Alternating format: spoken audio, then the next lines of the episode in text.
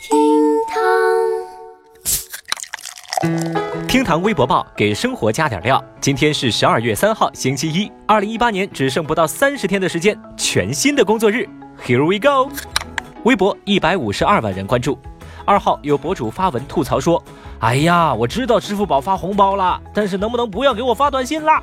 这条博文呢，引得大量微博网友的转发评论，大家纷纷表示自己有相同的经历，也各自分享了自己处理这些垃圾短信的方式。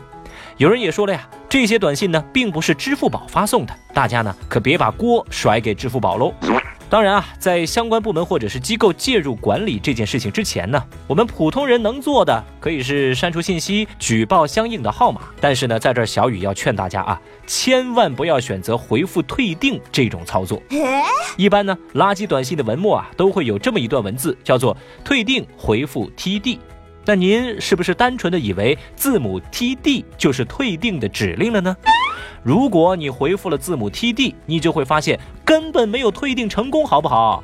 根据小雨的经验啊，真正的退订指令很可能是退订回复 TD 这几个文字的任意组合，比如说退订回回复 TD 复 TD 回复 T 等等等等啊！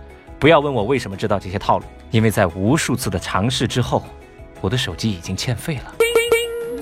微博一百三十五万人关注，在江苏淮安吴承恩故居门口出现许多六小龄童的画像和雕像。故居内陈列吴承恩事迹和史料非常少，却有大量的六小龄童、猴王世家等展品。有游客说呀，感觉这就是六小龄童故居。而微博上对于这个事儿的争议啊也非常大，有人就调侃说吴承恩是在蹭六老师的流量啊，还有人表示戏说不代表胡说呀。说句不好听的，这叫挂羊头卖狗肉，真是荒唐。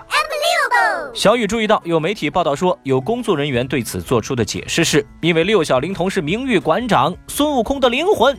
哇！听到这个理由，小雨也真是服气啊！这大观园怎么不挂满欧阳奋强老师的展品呢？雷峰塔要不要也搞点赵雅芝的画像啊？那唐国强老师的雕像要不要也摆几个在故宫或者武侯祠啊？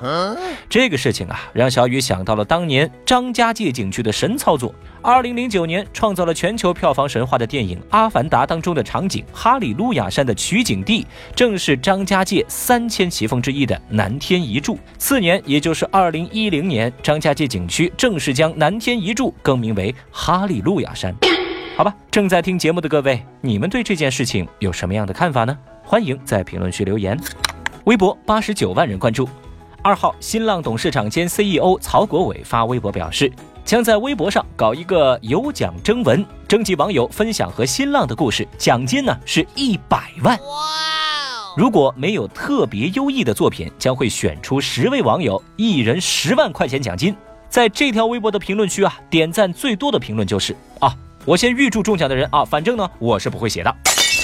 看到这个消息的时候呢，小雨只是默默的关闭了微博，毕竟啊，在微博上凭运气都轮不到我，何况凭实力呢？这一百万呢，我呢就让给大家了。最后，我们再来看看二号微博热搜榜的其他情况。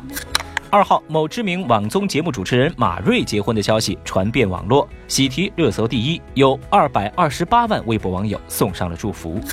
近日，浙江宁波慈溪的一位四年级小学生瞬间成为网红。他在慈溪二九三路公交车上，短短十二分钟之内连续四次让座，暖心行动在朋友圈和微博刷屏，有八十万微博网友为小朋友点赞。